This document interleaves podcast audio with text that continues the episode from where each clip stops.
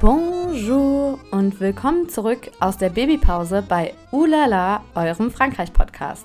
Bonne année, frohes neues Jahr wünsche ich euch. Ich hoffe, ihr hattet ein paar schöne, besinnliche Weihnachtsfeiertage mit hoffentlich wenig Stress. Ich habe einige Vorsätze für dieses Jahr, unter anderem wieder mit dem Podcast anzufangen. Vorsatz erfüllt. Das ist die erste Folge im Jahr 2023. Aber vor allem habe ich mir jetzt auch überlegt, dass ich den 14-Tage-Rhythmus auf einmal monatlich umstelle.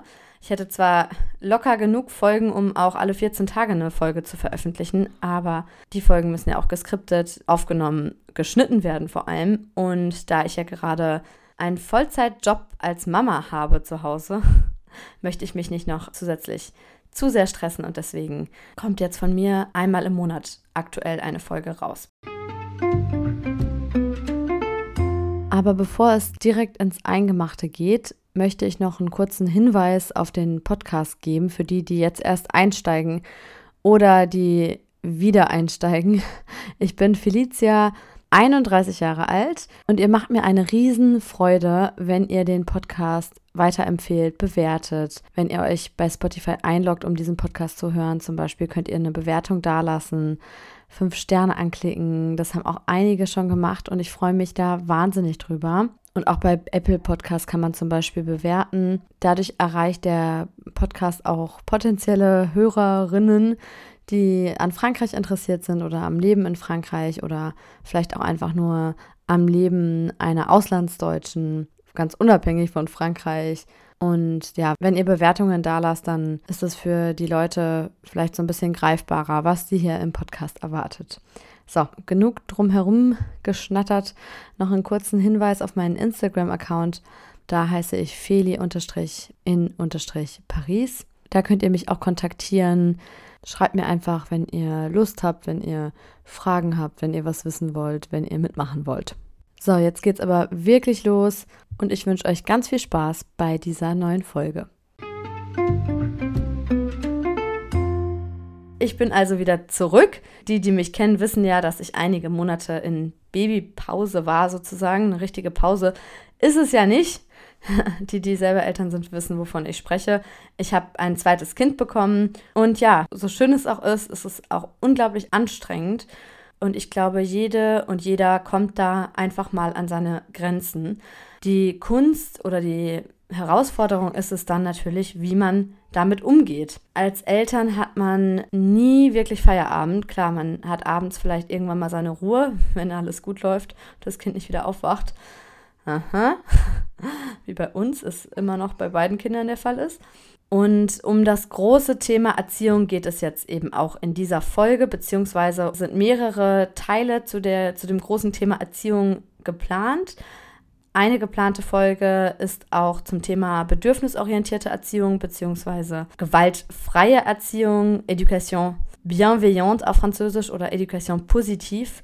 Und ich möchte auch noch eine Folge rausbringen zum Thema Bedrohen, Bestrafen, Schimpfen. Es ist mal wieder so viel Stoff, dass ich das jetzt quasi dreigeteilt habe. Hier in Teil 1 sozusagen geht es aber wirklich um Gewalt als Erziehungsmaßnahme. Ist ja zwar ein Tabuthema, aber in Frankreich auch doch eigentlich gar nicht so tabu, um schon mal ein bisschen vorwegzunehmen. Ganz kurz zu mir und beziehungsweise zu meiner familiären Situation. Ich habe zwei Töchter. Meine große kleine Tochter wird im Februar drei Jahre alt und meine zweitgeborene Tochter Laila ist jetzt ein halbes Jahr alt. Hatte ich gesagt, dass meine große Tochter Emily heißt? Ich glaube nicht. Und da ich gerade zu Hause bin, ja, sind wir quasi nicht prioritär, also haben wir keinen vorrangigen Anspruch auf einen Kita-Platz für Emily. Ich hatte mir erhofft, dass ich wenigstens ein oder zwei Tage einen Kita-Platz bekomme, einfach um ein bisschen Erleichterung in den Alltag zu bringen. Und da ich ja auch Laila noch voll stille, bin ich einfach jetzt ja, den ganzen Tag mit den beiden Kindern zu Hause, beziehungsweise ne, nicht nur zu Hause natürlich, aber ja, ich bin eben nicht erwerbstätig gerade und habe auch keine Betreuung für die zwei süßen Mäuse.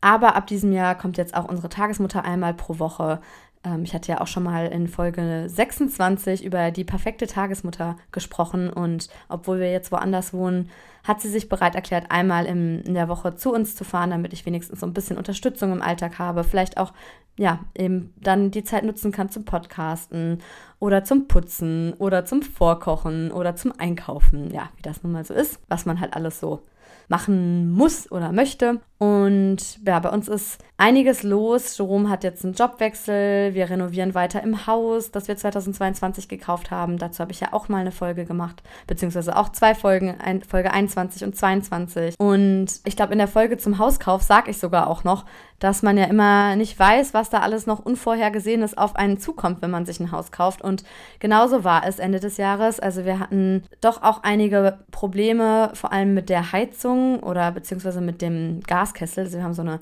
Chaudière und ja, typisch im Winter, wenn dann die Heizung ausfällt und gerade mit einem Säugling und einem Kleinkind zu Hause, das war auch gerade als Jerome eine Weiterbildung geleitet hat. Also kam mal irgendwie wieder alles zusammen und dann wurden wir auch noch voll über den Tisch gezogen. Da haben wir jetzt auch im Januar noch Schlichtungstermine, weil wir gerade versuchen, wieder das Geld zurückzubekommen. Aber ja, mal sehen, ob das was wird. Ihr merkt, es ist viel los und selbst wenn gar nichts los ist, eigentlich ist es trotzdem einfach oft sehr, sehr anstrengend und viel einfach, gerade äh, mit dieser scheiß Autonomiephase. Sorry für meine Ausdrucksweise, aber es ist echt richtig anstrengend manchmal. Gerade so zwischen zwei und drei Jahren ist ja die Autonomiephase oder früher hat man ja Trotzphase dazu gesagt. Und das ist echt Next Level. Also ich dachte immer, die erste Zeit mit Baby ist die anstrengendste, aber ich glaube, mittlerweile finde ich, dass das Alter zwischen zwei und drei das anstrengendste ist. Auch irgendwie richtig schön, weil das Kind eben so viel mehr versteht und auch, ja, anfängt zu begreifen, dass es eine eigene Person ist. Aber genau da liegt eben das Problem es ist eine eigene Person mit einem eigenen starken Willen, also das Problem. Man möchte ja Kinder haben, die wissen, was sie wollen und vor allem, dass es ja schlagfertige Erwachsene werden, aber es ist echt anstrengend, wenn man sich dann irgendwie schon rumstreitet, wenn es darum geht, das Kind anzuziehen. Also es gab echt auch Ende des Jahres einige Situationen, wo ich einfach komplett überfordert war und wo man auf gut Deutsch gesagt, einfach nur reinschlagen könnte. Und dann muss man natürlich irgendwie gucken, wie man ruhig bleibt und die Nerven behält oder versucht wieder runterzukommen und erstmal selber ja in einen Zustand zu kommen, wo man dann eben auch das Kind ko-regulieren kann oder auf die Wut, Aggressionen, Trauer des Kindes gerade eingehen kann. Ich hatte zum Beispiel neulich so eine Situation, wo ich mich echt zusammenreißen musste, weil es ist gerade richtig schwer, Emily anzuschnallen, also im Auto. Und es ist jedes Mal ein Riesendrama und ich bereite sie schon rechtzeitig darauf vor. Das ist ja auch sowas, das wird einem ja immer empfohlen in irgendwelchen Erziehungsratgebern und so, dass man, gerade wenn es so schwierig ist in dieser Autonomiephase, dass man die Übergänge besser vorbereitet und dass man eben dann schon fünfmal vorher ja, darauf hinweist, dass eben das Kind zum Beispiel gleich angeschnallt werden muss oder dass man dann wieder geht oder dass man so auch die Tagesabläufe besser selber im Kopf hat, dass man, wenn man jetzt zum Beispiel zu Freunden fährt, dass man sagt, so, wir machen das und das und dann gehen wir wieder, wenn dies und das ist, dass das Kind auch so Anhaltspunkte hat. Zum Beispiel zum Mittagessen sind wir dann wieder zu Hause und dazu müssen wir dann wieder ins Auto steigen und nach Hause fahren. Und das bedeutet, dass du angeschnallt werden musst, liebes Kind ja, trotz ähm, Vorwarnungen und Erklären hat das alles nichts geholfen. Mein Kind ist ausgerastet, aber wirklich ausgerastet im Auto und ich habe es nicht geschafft, sie alleine anzuschnallen. Es gab auch schon öfter Situationen, wenn mein Mann im Homeoffice war, dass er mir dann dabei geholfen hat. Also genau das, was wir eigentlich nicht wollen. Und ähm, ja, Gewalt anwenden ist vielleicht übertrieben, aber schon, also auf jeden Fall nicht besonders sanft. Der eine hält das Kind fest, der andere schnallt es an. Aber ich war, wie gesagt, alleine unterwegs. Mein kleineres Kind hat dann auch noch angefangen zu weinen, typisch.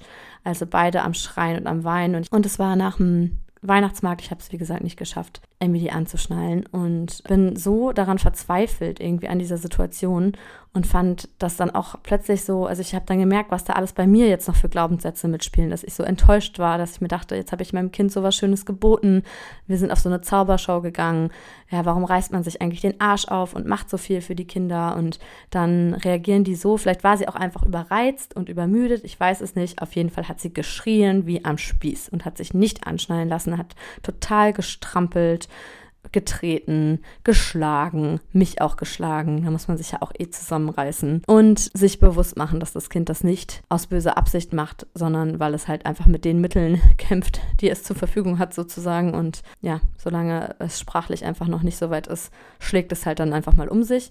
Jedenfalls bin ich dann einfach losgefahren, ohne sie anzuschnallen, weil ich mir dachte, also vielleicht checkt sie es dann irgendwie oder keine Ahnung. Auf jeden Fall hatte ich dann eine Straße später schon total das schlechte Gewissen, bin wieder angehalten, habe versucht, sie anzuschnallen. Es hat immer noch nicht geklappt und dann habe ich einfach auch losgeweint. Und dann saßen wir einfach alle drei im Auto und haben geheult. Also sowohl Emily als auch Laila als auch ich saßen wir da und haben geheult. Und ich habe echt geheult wie ein Schlosshund. Ich wusste nicht, was ich machen sollte. Ich war einfach echt am Ende meines Alphabets. Ich habe alles versucht und habe meinen Mann versucht zu erreichen, der nicht erreichbar war. Und dann habe ich eine Freundin angerufen, die gar nicht weit weg wohnt, die dann angeboten hat, da hinzukommen, dass sie mir hilft, Emily anzuschnallen. Das hatten wir auch schon mal gemacht und dann habe ich auch damit gedroht, sozusagen, genau das, was man auch nicht will, drohen dass eben diese Freundin kommt, weil sie dann schon genau wusste, okay, die hatte nämlich dann schon den Namen quasi mit dem, ja, in den Kindersitzpressen in Verbindung gebracht, weil das, wie gesagt, schon mal der Fall war. Und als ich dann damit gedroht habe, dass sie jetzt kommt, hat es dann auch so geklappt, dann hat sie sich doch anschnallen lassen. Wir sind nach Hause gefahren. Sie hat zwar noch den ganzen Weg über geweint und ist dann auch irgendwann echt vor Erschöpfung eingeschlafen. Also einfach ein richtig beschissener Abschluss des Tages. Aber das war wirklich so ein Moment, wo ich mir dachte, ich hätte sie jetzt echt schlagen können. Ich war so wütend plötzlich, so richtig wütend. Man verspürt manchmal eine Wut, wo man gar nicht dachte, dass man die in sich hat. Und vor allem, dass man die auch einen Menschen spüren lassen will, den man ja eigentlich so sehr liebt, also sein eigenes Kind.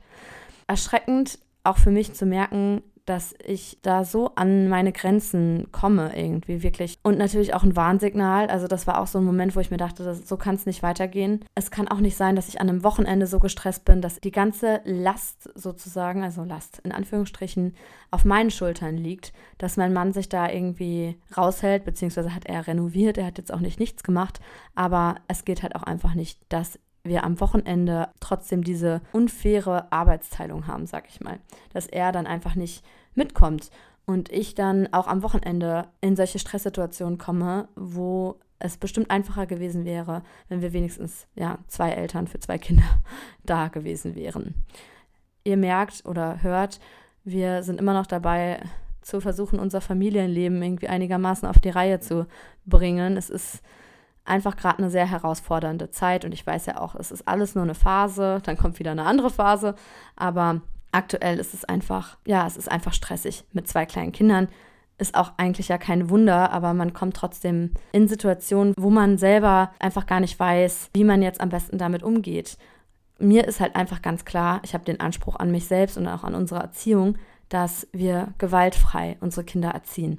Womit ich jetzt wieder den Schlenker schlage, sagt man das, den Schlenker, Schlage? Schlenker mache zum eigentlichen Thema und zwar zum Thema Gewalt in der Erziehung.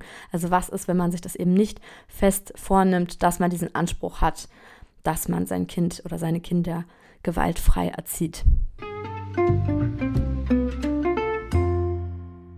In dieser Folge geht es eben darum, was passiert, wenn Erwachsene ihre Macht ausnutzen, wenn Eltern ihre Macht oder ihre Kraft auch ähm, nutzen gegenüber den Kindern oder einsetzen vielmehr. Ich dachte eigentlich immer, das betrifft unsere Generation und erst recht die unserer Kinder nicht mehr. Aber seitdem ich in Frankreich bin, erlebe ich hier leider oft das Gegenteil. Ich will nicht sagen, dass es das in Deutschland nicht gibt, aber ich würde behaupten, es ist in Deutschland wesentlich seltener sichtbar auf jeden Fall. Ich habe schon, als ich mit Freunden und Bekannten über diese Folge gesprochen habe, gemerkt, dass ich mich mit dem Thema so ein bisschen auf Glatteis bewege. Aber ich möchte dennoch die Folge so reißerisch, gibt dem Kind einen Klaps auf den Po formulieren, denn ich erlebe das schon oft in Frankreich, dass Gewalt leider Teil der Erziehung ist. Eine Hörerin und Followerin, Vera Michels, schrieb mir zum Thema Ohrfeigen in der Öffentlichkeit folgende Nachricht. Ich lese sie einfach mal vor. Als wir im Sommer auf Korsika waren, standen wir auf einem Zeltplatz neben einer französischen Familie. Beziehungsweise war das Oma, Mama und zwei Kids. Mädchen circa 14 bis 15, der Junge etwa 10. Beide Kinder haben in diesen drei Tagen mehrfach eine Ohrfeige von Oma oder Mama bekommen. Sowohl wir als auch unsere Kids und eine niederländische Familie in der Nähe waren völlig schockiert. Die französischen Familien blieben scheinbar völlig unberührt. Ist das wirklich noch so normal in Anführungsstrichen und gesellschaftsfähig in Frankreich? Ja, um einfach mal direkt auf die Frage zu antworten, normal würde ich sagen, ist es nicht, aber gesellschaftsfähig schon. Also irgendwie ist es echt einfach so akzeptiert und halt deren Sache, wenn man das mitbekommt. Ich finde, man gewöhnt sich auch irgendwie leider dran. Also ich weiß nicht in Deutschland, ob ich mit jemandem befreundet sein könnte oder ob ich mit jemandem befreundet wäre, wenn ich mitbekommen würde, dass äh, diese Person oder die Eltern ihre Kinder oder ihr Kind schlagen würden. Und hier wird man, also werde ich zumindest täglich mit dem Thema konfrontiert. Und ich fühle mich dann auch aber oft innerlich im Konflikt mit meinen eigenen Wertvorstellungen und ja, der Tatsache, dass ich Gewalt ganz klar verurteile und nichts davon halte, Gewalt als Erziehungsmaßnahme einzusetzen. Ich weiß aber auch, dass hier nur ganz, ganz wenige die Education bienveillante oder positiv anwenden und dass ich da ja nicht die Meinungen von vielen ändern kann oder werde und auch ja Menschen einfach nicht ändern kann und auch die Gedankenmuster von einigen, mit denen ich darüber diskutiere, also die das überhaupt nicht nachvollziehen können, dass ich eben keine Gewalt anwende. Und deswegen versuche ich das ganz oft einfach so stehen zu lassen, mir meinen Teil zu denken, aber es fällt mir extrem schwer und ich merke bei dem Thema, dass ich fast ja tagtäglich eigentlich getriggert bin und mich zusammenreißen muss, nichts zu sagen oder nicht einzuschreiten oder ja, oder auch ja, mich an der eigenen Nase zu packen und darauf zu achten, dass bestimmte Dinge einfach nicht passieren. Wobei ich glaube ich in Deutschland da viel eher noch denken würde, dass ich mich einmischen muss, weil es halt einfach viel seltener passiert. Also erstmal, um das klarzustellen,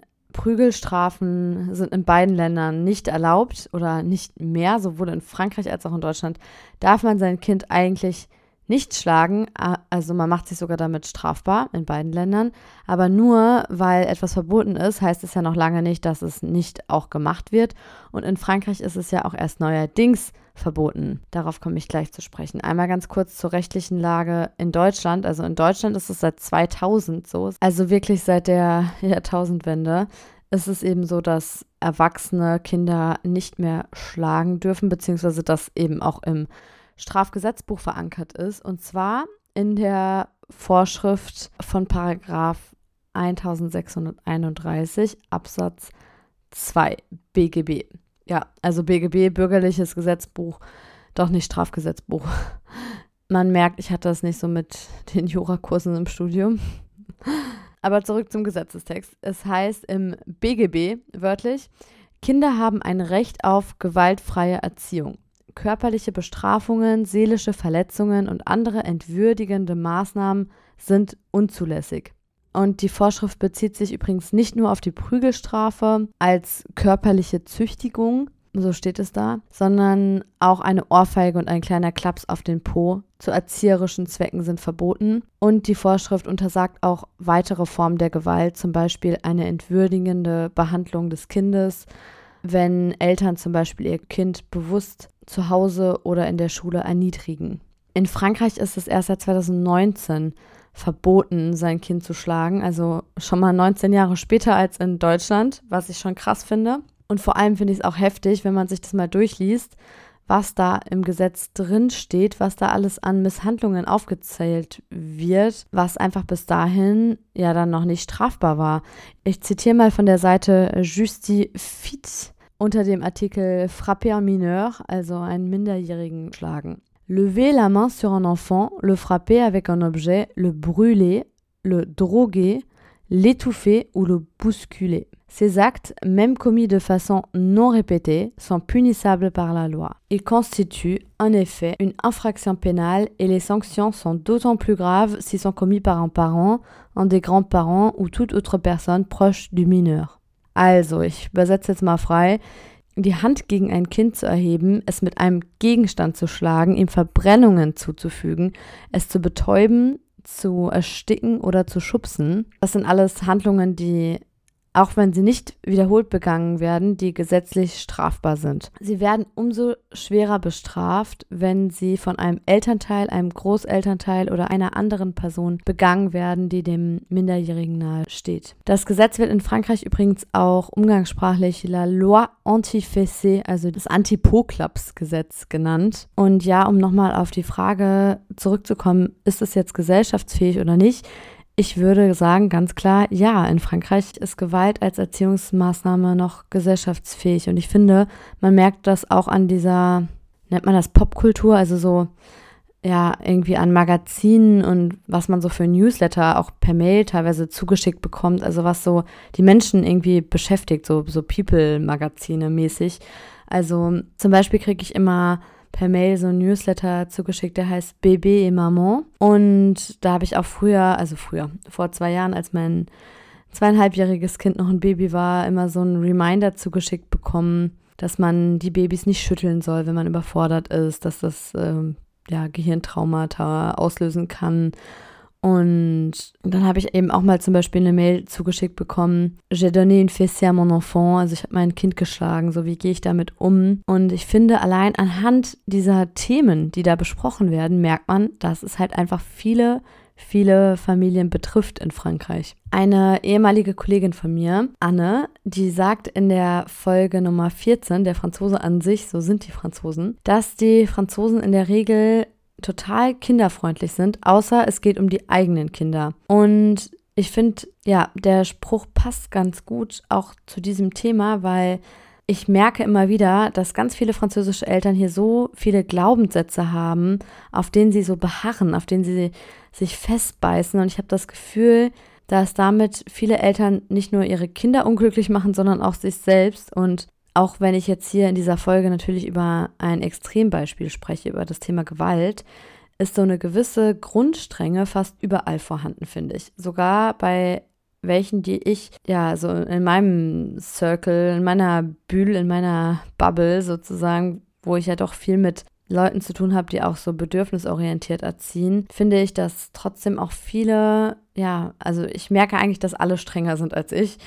Und da bin ich manchmal auch überrascht, weil Leute, die auch jetzt für die Gewalt überhaupt nicht in Frage käme, ja, hört man trotzdem so Sprüche wie, ich gehe jetzt nicht, bevor du dir die Schuhe angezogen hast, auch wenn es eine halbe Stunde dauert. Und dann stehen die Mütter da halt echt so ungeduldig, tapsen von einem Bein aufs andere und würden dem Kind nicht die Schuhe anziehen, weil sie halt wissen, das Kind kann eigentlich schon die Schuhe anziehen und es soll jetzt gehorchen und es soll sich jetzt fügen. Und ich habe dann oft den Eindruck, es geht eigentlich nur ums Prinzip, dass man nicht nachgibt. Und wenn, wenn ich dann meinem Kind helfe, die Schuhe wieder anzuziehen, obwohl mein Kind auch schon längst seine Schuhe selber anziehen kann, ist das irgendwie so ein richtiger Spagat, den man da oft macht, finde ich. Also seinem Kind nicht mit Härte zu begegnen, wird hier schon fast als suspekt angesehen. Also so fühle ich mich hier zumindest ganz, ganz oft. Ich habe mir für diese Folge nochmal den ganzen ersten Teil aus dem Buch Cousin par Alliance durchgelesen von Beatrice Durand. Sie stellt das alles so aus ihrer französischen Sicht dar. Also sie lebt eben als Französin in Deutschland und das ist für mich total interessant, wie das eine Französin sieht, die in Deutschland lebt. Also wie ist ihr Blick auf Deutschland, weil ich kritisiere zwar vor allem hier in dieser Folge total viel an Frankreich, aber für mich ist es dann spannend, wie ist es aus der französischen Perspektive? Also wie ist es für jemanden, der als Französin in Deutschland lebt und wie läuft überhaupt so eine Kita-Eingewöhnung zum Beispiel in, in Deutschland? Und sie beschreibt eben, dass es in Deutschland teilweise auch mal zwei Monate dauern kann, bis ein Kind in die Kita eingewöhnt ist. Und das ist in Frankreich, also es wäre in Frankreich undenkbar. Da sind ja schon zwei Wochen total lang.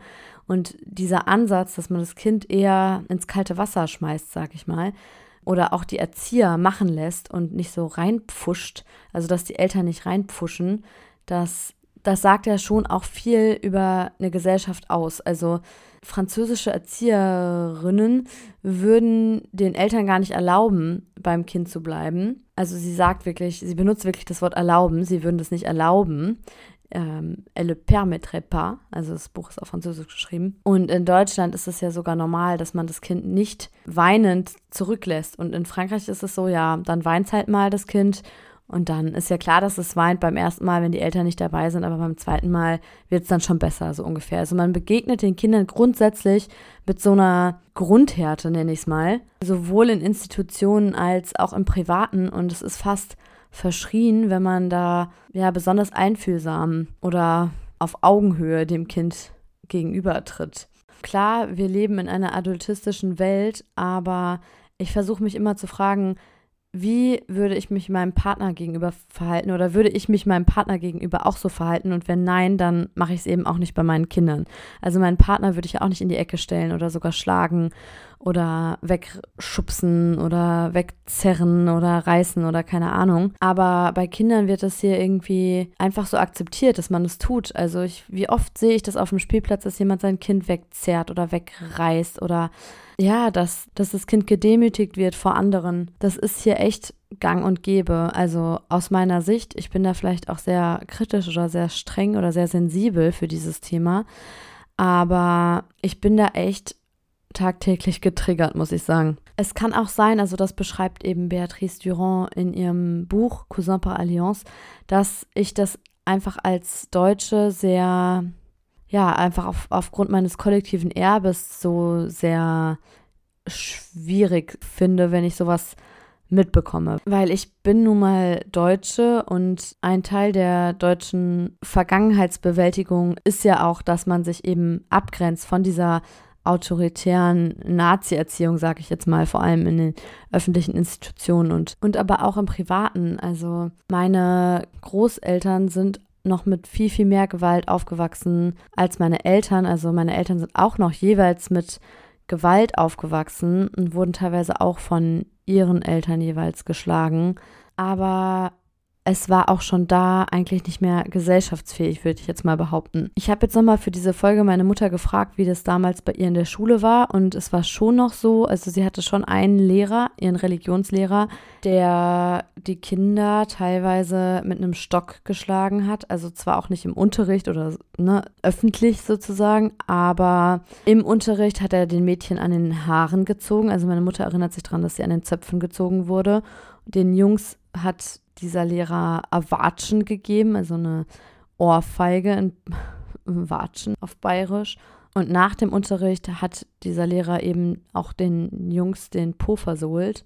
Die mussten dann nochmal da bleiben oder zu ihm kommen. Und natürlich wirst du in Frankreich auch heutzutage nicht mehr vom Lehrer geschlagen, aber die Hierarchie und das Machtgefälle ist viel deutlicher sichtbar strafbar und Bestrafungen an der Tagesordnung. Darum geht es, wie gesagt, nochmal in einer eigenen Folge. Und ja, also in dem Buch Cousin par Alliance wird eben beschrieben, dass Deutsche oftmals per se so eine Abneigung dem französischen System gegenüber haben, weil hier ist es ja einfach so, dass alle Schüler ähm, nach der Pfeife vom Lehrer tanzen sollen, sozusagen. Man soll nicht zu viel selber denken. Es wird alles vorgegeben. Frontalunterricht ist so ein Stichwort. Und das weckt in Deutschen wahrscheinlich irgendwie unterbewusst Erinnerung an den Nationalsozialismus. Ja, dass so der Totalitarismus entstehen konnte, sozusagen. Also, dass sie sagt halt, das ist irgendwo unser kollektives Erbe, dass wir alles verabscheuen, ja, wo alle gleich sind sozusagen. Ja, dieses französische Egalité ist aus deutscher Sicht irgendwie schwierig. Ich kann es leider gar nicht so gut wiedergeben, wie sie es beschreibt, aber ich nenne noch mal ein Beispiel. Als ich als Sprachassistentin gearbeitet habe in Frankreich, fand ich das auch total erstaunlich, wie unterschiedlich die Lehrer behandelt wurden im Vergleich zu den Schülern. Also ich kam an zum Beispiel an der Schule, hatte noch eine Mütze auf und wurde von so einem Typen von der Vie Scolaire, also es war irgendwie ein Student, der da ne, von der Vie Scolaire, das ist so, ja, das sind diese Aufsichtspersonen da. Ja, von dem wurde ich angeraunzt, dass ich meine Mütze absetzen soll. Und dann habe ich halt gesagt, ich bin hier Lehrerin und dann war er so direkt total eingeschüchtert. Mon Dieu. Oh, pardon, excusez-moi, je savais pas, bla bla bla. Weil alle Schüler müssen die Mütze abnehmen. Ja, und dieses, dass alle gleich sind und dem Kollektiv folgen, das weckt in uns, ja, schlechte Erinnerungen. Um nochmal auf die Gesetzesänderung 2019 besprechen zu kommen, da geht es eben darum, dass man die sogenannten Violence éducative ordinaire oder auch als WEO abgekürzt als Gewalt tatsächlich einstuft oder ja, also strafbar macht, weil davor, ich finde allein auch schon der Begriff Violence ordinaire éducative zeigt, dass es eben ja was Gewöhnliches ist. Also ordinär heißt ja gewöhnlich und Violence éducative ordinaire ist eben die gewöhnliche erzieherische Gewalt. Und ich habe darüber auch schon öfter mal bei Instagram berichtet. Ich habe auch ein Story-Highlight zu dem Thema äh, Erziehung da gemacht und habe da einige Stories gemacht am Tag, wo ein Artikel erschienen ist, den ich auch verlinke von Topito. Da geht es eben um diese Violence ordinaire éducative. Und in dem Artikel steht auch, dass 85 Prozent von allen französischen Eltern diese sogenannten WEO anwenden. Also quasi zugeben, dass sie regelmäßig ihrem Kind mal einen Klaps auf den Po geben oder eine Ohrfeige oder es grob anfassen. Zum Thema Fissé, also Hintern versohlen, geben neun von zehn Eltern an, dass sie ihr Kind schon mal auf den Po geschlagen haben, was ich echt krass finde. Also ich kenne jetzt die Zahlen in Deutschland nicht, aber ich kann mir nicht vorstellen, dass neun von zehn Eltern bei so einer öffentlichen Umfrage sagen, ja klar, hat mein Kind schon mal geschlagen. Und was die Petit Gifle angeht, also in dem Artikel steht wirklich les Petit Gifle, also die kleinen Ohrfeigen, da geben zwei Drittel der Eltern an, also dass sie ihr Kind ohrfeigen oder mal eine kleine Ohrfeige geben. In dem Artikel steht deux tiers admettent les petits gifles. Und dann steht aber in dem Artikel auch noch, dass zwei von drei Eltern sagen würden, dass es ihnen an Autorität gegenüber dem Kind mangelt. Ich übersetze gerade mal so ein bisschen frei. Deux parents sur trois admettraient manquer d'autorité avec leur enfant. Und ich finde, dass dieses Thema, also dass diese ganzen Themen vermischt werden, irgendwie Ohrfeigen geben, Klaps auf dem Po und mangelnde Autorität, mangelnder Respekt den Eltern gegenüber. Das sagt irgendwie auch schon einiges wieder über die französische Gesellschaft aus. Also als würde eine Ohrfeige irgendwie eine mangelnde Autorität wiederherstellen können. Also was es vielleicht in dem Moment ja auch tut, weil das Kind hat dann natürlich Angst vor dem Elternteil und macht etwas aus Angst nicht mehr, was ist, also das soll ja dadurch meistens irgendein Verhalten unterbunden werden. Aber was das mit dem Kind längerfristig macht oder auch kurzfristig, wenn sich das Elternteil nicht dafür entschuldigt, ich sage nicht, dass nicht jedem mal die Hand ausrutschen kann, ist auch so ein blöder Spruch, jedem kann mal die Hand ausrutschen. Finde ich eigentlich auch blöd, aber meine Eltern haben auch schon mal diese Grenze überschritten und sich aber dafür entschuldigt. Und ich würde sagen, ich habe ein sehr, sehr gutes Verhältnis zu meinen Eltern und ich weiß auch, dass ich meine Eltern echt zur Weißglut gebracht habe oder auch immer noch bringen kann. Also ich bin schon, glaube ich, von Natur aus streitfreudig und ich kann echt krass provozieren. Also ich kann es sogar verstehen, dass meine Eltern es da wahrscheinlich schon echt schwer hatten, mich nicht regelmäßig zu schlagen. Nein, Spaß. Aber man kann ja auch verzeihen, wenn jemand übergriffig war. Also meine, meine Mutter hat zum Beispiel nach der Scheidung mich mal geschlagen oder auch ein paar Mal und sie hat sich dafür entschuldigt und es ist total okay. Ich weiß, dass sie überfordert war. Ich weiß, dass wir, also meine Schwester und ich, sehr, sehr anstrengend waren. Und ich weiß auch, dass es meiner Mutter leid tut und auch leid tat schon in dem Moment und es ist geklärt. Aber ich weiß auch oder ich sehe in meinem Freundeskreis, dass man sich eben von seinen Eltern entfremdet und distanziert und auch einfach nichts mehr später mit ihnen zu tun haben möchte, wenn man als Kind geschlagen wurde. Und was aus Angst nicht mehr zu machen, führt eben dazu, dass die Kinder Angst haben vor ihren Eltern. Und natürlich respektieren sie dann vielleicht die Eltern offensichtlicher als ein Kind, was nicht geschlagen wird. Aber ich finde, also für mich ist das die allerschlimmste Vorstellung, dass mein Kind nicht mit seinen Problemen zu mir kommen kann, dass mein Kind sich mir nicht anvertrauen möchte weil ich meine Machtposition ihm gegenüber ausgenutzt habe. Also weil ich mein Kind mit dieser Härte begegne oder mit einer, nicht nur mit Strenge, sondern eben auch mit Schlägen oder mit, ja, mit physischer Gewalt. Und es ist einfach ein Riesenthema in Frankreich ich kann es immer gar nicht glauben, wenn ich nicht sehe, was zum Beispiel für Fernsehwerbung läuft. Letztes Jahr gab es eine große Kampagne im Oktober 2021, wo auch eine Werbung im Fernsehen dazu lief. Also es war eine Kampagne oder eine Initiative von dem Verein Stop WEO, also eben die Violence Éducative Ordinaire. Und der Verein heißt Stop WEO Enfance sans Violence, also eine Kindheit ohne Gewalt. Ich verlinke euch mal den, also für alle, die Französisch sprechen oder ja, also für alle Frankophonen, verlinke ich euch mal diesen Werbeclip in den Show Notes. Da sieht man in diesem Werbeclip einen Vater, der bemerkt, dass sein Kind mit Stiften alles vollmalt. Also du siehst, wie der Vater sich immer mehr aufregt innerlich. Also er geht eben durchs Treppenhaus, merkt, dass auf den Wänden das Kind alles vollgemalt hat. Also er folgt quasi den Stiftspuren, bis er seinen Sohn auf dem Boden liegend findet und der Junge malt eben nicht mit den Stiften auf Papier, sondern alles voll. Und als er da ankommt, liegt aber nicht mehr ein kleiner Junge vor ihm, sondern ein ausgewachsener, vollbärtiger Mann. Und ja, plötzlich ist dann eben dieser Wandel. Also man erwartet irgendwie, dass der Vater jetzt vielleicht sogar sein Kind schlägt oder zumindest ihn anschreit. Und ja, plötzlich ist er eben ganz eingeschüchtert und hat einen ganz anderen Tonfall drauf. Ja, und er, also der Vater fragt dann eben den Sohn bzw. den Mann, ob er nicht auf Papier malen kann und reicht ihm eben Papier und erklärt ihm ganz liebevoll oder ganz, ja, normal, auf Augenhöhe, sag ich mal, dass es total schwer ist, die Farbe wieder abzumachen, dass es Arbeit macht, dass man das wieder wegputzen muss als Erwachsener. Das sind ja Dinge, an die Kinder nicht automatisch denken. Und ich finde, diese Werbung macht deutlich, dass eben die meisten Erwachsenen oder damit schere ich jetzt vielleicht wieder alle über einen Kamm. Aber ich finde, das zeigt eben, dass viele Eltern einfach nicht diesen Reflex haben, dem Kind was zu erklären, als wäre es ein erwachsener Mensch.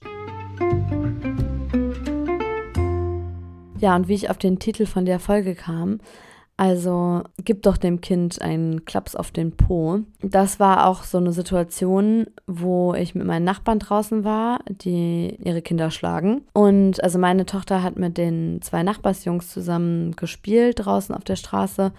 Die sind da Dreirad und Roller gefahren und wir leben in einer Sackgasse, was an sich ja eigentlich perfekt ist, gerade so für Fahrradfahren und Fahrradfahren lernen und so weiter. Aber oben an der Sackgasse ist eine Einbahnstraße, wo die Autos auch relativ schnell fahren. Meine Tochter hört überhaupt nicht darauf, wenn ich Stopp rufe. Also die fährt die Sackgasse hoch oder rennt die Sackgasse hoch und man muss da echt höllisch aufpassen. Und ich, ich weiß das jetzt, es sind zweimal schon richtig gefährliche Situationen dadurch entstanden.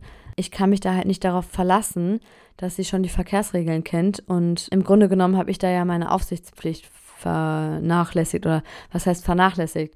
Mein Kind ist mir einfach weggerannt und die hört nicht, wenn ich Stopp rufe und wenn die auf die Straße rennt und was passiert, dann würde ich mich trotzdem mein Leben lang schuldig fühlen, wenn da was passieren würde oder passiert wäre. Ich will den Gedanken gar nicht zu Ende denken.